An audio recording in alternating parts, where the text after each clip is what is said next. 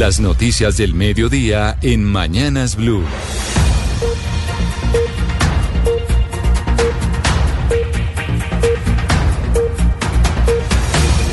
Iniciamos con la preocupación que ya existe en el sector comercio de la ciudad de Villavicencio por los problemas en la movilidad en la vía al llano, pese a que hay pasos alternos, ya hay desconfianza de que las personas quieran viajar a los llanos orientales para este fin de año. Lo que está sucediendo esta hora, vamos inmediatamente a la capital del Meta, Carlos Andrés Pérez, muy buenas tardes. Hola, ¿qué tal? Muy buenas tardes. Los saludos sobre la vía eh, al llano, es muy cerca del peaje de Naranjal donde ocurrió la emergencia el día de ayer con la con el tractocamión cisterna que explotó al interior de los túneles de Quebrada Blanca. Hay preocupación ya en el sector comercio y los empresarios de la capital del departamento del Meta porque una vez más hay mm, complicaciones en la movilidad por esta vía, esta importante vía y sobre todo para esta época época del año donde se esperaban muchas personas que llegaran a Villavicencio. El sector del comercio ya está preocupado porque creen que muchas personas van a evitar viajar a Villavicencio por estas complicaciones, pese a que hay pasos alternos. Escuchemos a Freddy Rojas, comerciante de Villavicencio. Necesitamos garantías para que el ciudadano, para que el turista, tanto venga a los llanos como tenga la capacidad de irse. Adicionalmente, los temas de inseguridad que se han presentado en los peajes donde eso genera que los turistas no escojan al Meta como, el de, como departamento turístico, sino se vayan para otras regiones, generándonos una problemática económica y social. Han pasado apenas algunas horas y por supuesto esto ya empieza a generar preocupación y afectaciones también porque ya se sabe de cancelaciones de algunas personas que tenían planeado viajar para pasar las fiestas de fin de año o de año nuevo en la capital del departamento del Meta. Muchas gracias, Carlos. Estaremos muy pendientes a la situación allí en la vía Bogotá-Villavicencio. Entre tanto, cambiamos de tema porque gremios de la salud como ASEMI, Gestar Salud, estos dos que agrupan a las EPS, también otros gremios como Azocajas y la ANDI, expresaron en las últimas horas su preocupación por la crisis financiera que enfrenta el sistema de salud. Aseguran que la falta de pagos de los presupuestos máximos y no definir la llamada UPC, que es la unidad de pago por capitación, pues está profundizando la crisis en el sector salud. El reporte está ahora con Oscar Torres.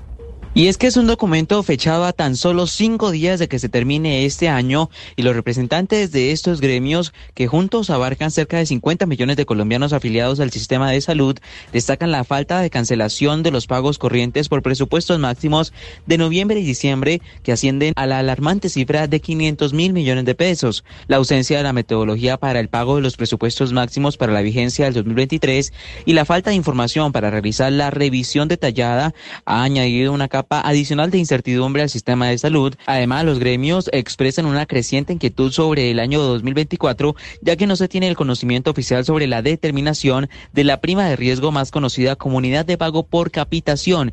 La falta de noticias sobre las reuniones técnicas y oficiales agrega una capa de incertidumbre que podría resultar en una crisis sin precedentes en la atención sanitaria del país. En esta carta, los gremios hacen un llamado urgente al gobierno nacional y a la comisión asesora para que adopte medidas inmediatas entre las acciones sugeridas se encuentra la determinación de la UPC suficiente para el próximo año, el pago oportuno y suficiente para los presupuestos máximos y la posibilidad de realizar ajustes posteriores ante deficiencias de las proyecciones. 12 del día, cuatro minutos y mucha atención que nuevamente fue suspendida la adjudicación de la licitación del SENA para la contratación de plataformas virtuales debido a una recusación que se presentó el pasado 23 de diciembre. ¿De qué se trata José Miguel Polanco? Buenas tardes. Vuelve y juega la licitación que busca la conectividad de centenares de estudiantes del SENA en todo el país. Fue una vez más suspendida en esta oportunidad porque Blue Radio logró conocer, se presentó una recusación el pasado 23 de diciembre a víspera de la Nochebuena al comité evaluador que está al frente de esta adjudicación. Este comité lo componen trabajadores de la misma entidad pertenecientes al área de sistemas, también al área de formación y de jurídica. Hasta que no se resuelva esta recusación, no se podrá saber una nueva fecha para dar el nombre de la empresa que prestará este servicio. Entre tanto, es importante recordar que la Procuraduría ha pedido revocar esta licitación por algunas irregularidades. Con esta ya es la tercera vez que se modifica y se suspende la adjudicación de este proyecto. Y vamos a la Contraloría porque el ente de control advirtió en las últimas horas al Ministerio del Interior y también a la Universidad de Pamplona sobre posibles riesgos en la ejecución de un contrato por más de 151 mil millones de pesos, esto para beneficio de pueblos indígenas. Marcela Peña. La Universidad de Pamplona y el Ministerio del Interior firmaron un convenio para sacar adelante proyectos en favor de las comunidades indígenas, pero un año y dos meses después de la firma de los contratos no se ha hecho prácticamente nada y los recursos están en riesgo de perderse. Esa es la advertencia que está haciendo la Contraloría General de la República. Entre otras cosas, le advierte al Ministerio del Interior que las continuas prórrogas pues han llevado a una situación ya insostenible y que además hay fallas en la planeación de los contratos. Estamos hablando hablando, entre otras cosas, de proyectos que buscaban fortalecer el gobierno propio de las comunidades indígenas y las posibilidades de emprendimiento. Además de las fallas en la planeación, la Contraloría encontró otra cosa muy interesante y es que la Universidad de Pamplona está recibiendo 10% del total de los recursos como cuota de administración, cuando la normativa permite un máximo de 3%. Entre tanto, la ONU, a través de la Oficina para la Coordinación de Asuntos Humanitarios, alertó que solo en el mes de noviembre hubo 12 desplazamientos y también confinamientos, esto en el Pacífico y en el noroccidente del país, por la acción de grupos ilegales. Mateo Piñeros. Pues en zonas como el Cauca, en Nariño y en Chocó la situación humanitaria se sigue agudizando.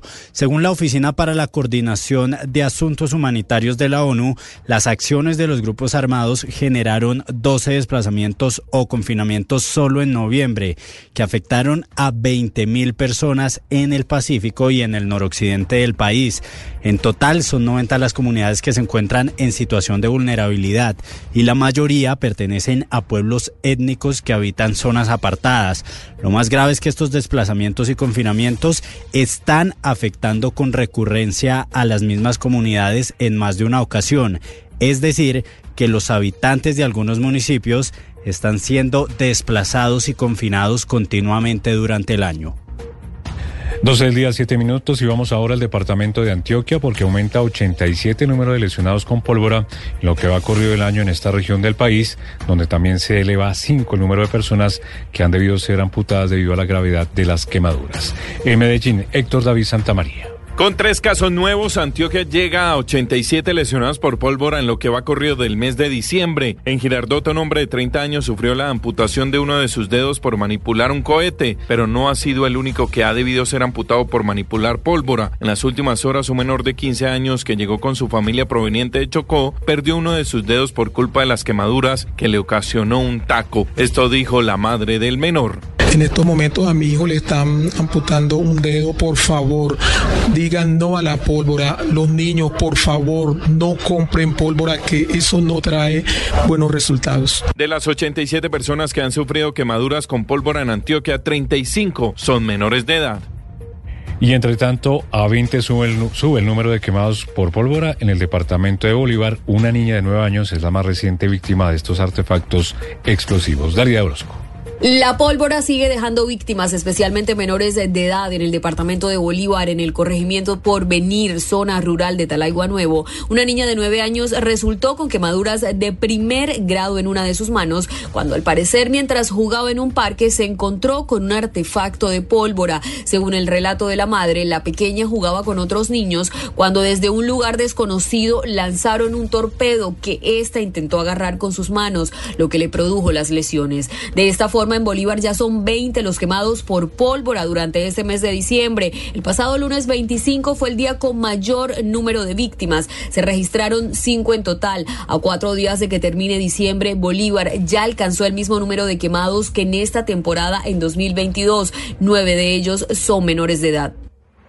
Y la policía de Córdoba está reportando que este ha sido el diciembre menos violento para el departamento en los últimos 19 años. Ingel de la Rosa. Pese al registro de seis homicidios en lo que va de diciembre, la policía de Córdoba confirmó que esta cifra muestra una disminución en los índices de violencia mediante un trabajo focalizado que vienen implementando desde el inicio de la temporada para contrarrestar la comisión de delitos, sobre todo en las consideradas zonas rojas. El coronel John Freddy Suárez, comandante de la policía de Córdoba, explicó que estas cifras obtenidas este fin de año se asemejan a las registradas en 2004, cuando no hubo reportes de homicidios para esa temporada. Hemos tenido una de las navidades y uno de los diciembres con las cifras más bajas en temas de violencia y de criminalidad en nuestro departamento de Córdoba. Y es que la seguridad en este departamento se ha reforzado con la presencia constante de policía, ejército, fiscalía y todos los cuerpos de investigación.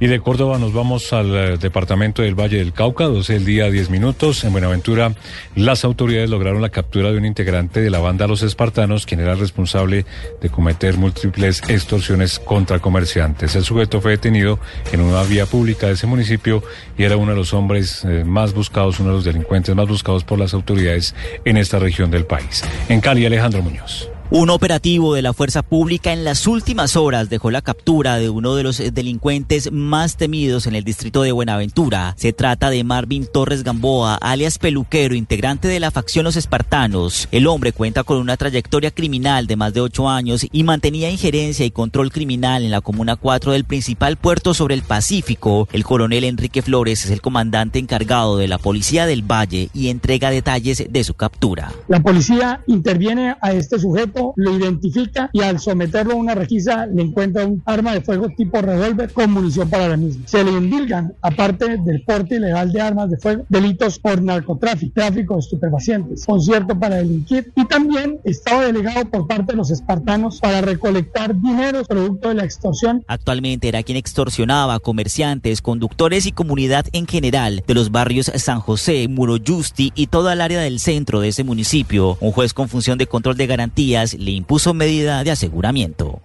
Gracias Alejandro, 12 del día 11 minutos y hay alarma en Neiva por el hacinamiento en centros eh, transitorios de la ciudad. El reporte Silvia Lorena Artunduaga. Altos índices de hacinamiento en centros transitorios de Neiva es una situación que preocupa a las entidades defensoras de derechos humanos y a la misma personería de la ciudad. A la fecha, en este centro de reclusión con capacidad máxima para 100 personas se encuentran recluidas más de 220. Ante este panorama, el personero de la capital de Luila, Wilson Díaz, hizo un llamado urgente para que se dé una solución inmediata y real a esta problemática. Las condiciones de las personas que son detenidas en, en la ciudad de Neiva son muy difíciles. El hacinamiento está superior al 100%, cuenta aproximadamente una capacidad para 100 personas y siempre supera las 200 personas, 220 y un poco más. Y es que en este centro transitorio que es custodiado por la policía, llegan las personas detenidas de 16 municipios más de Luila. La noticia internacional. La noticia internacional sigue en Medio Oriente, donde el conflicto no se centra solo en la franja de Gaza, sino también en la frontera entre Israel y el Líbano. El grupo chií libanés Hezbollah lanzó en las últimas horas una serie de proyectiles contra Israel, cuyas fuerzas de defensa respondieron con fuego en una nueva andanada de hostilidades en la zona fronteriza que dejó por lo menos tres muertos en Líbano en las últimas horas, informaron fuentes oficiales.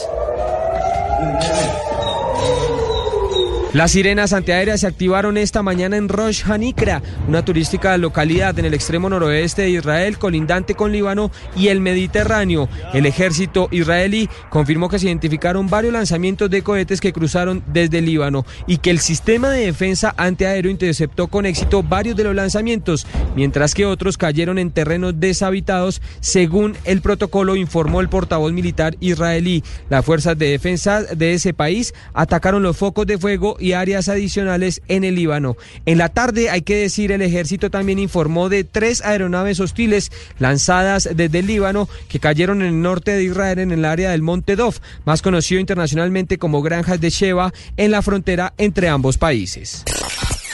La noticia deportiva. La noticia deportiva llega desde el CIES, el Centro Internacional de Estudios Deportivos, que como todos los diciembre saca su lista de los jugadores sub-21 que hay que observar en el próximo año.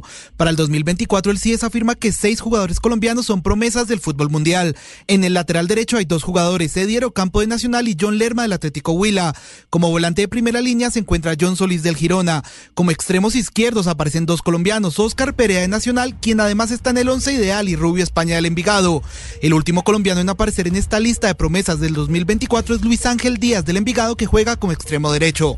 De los seis colombianos solo uno juega en el exterior que es John Solís. Hay dos jugadores de Nacional, dos del Envigado y uno del Atlético Huila.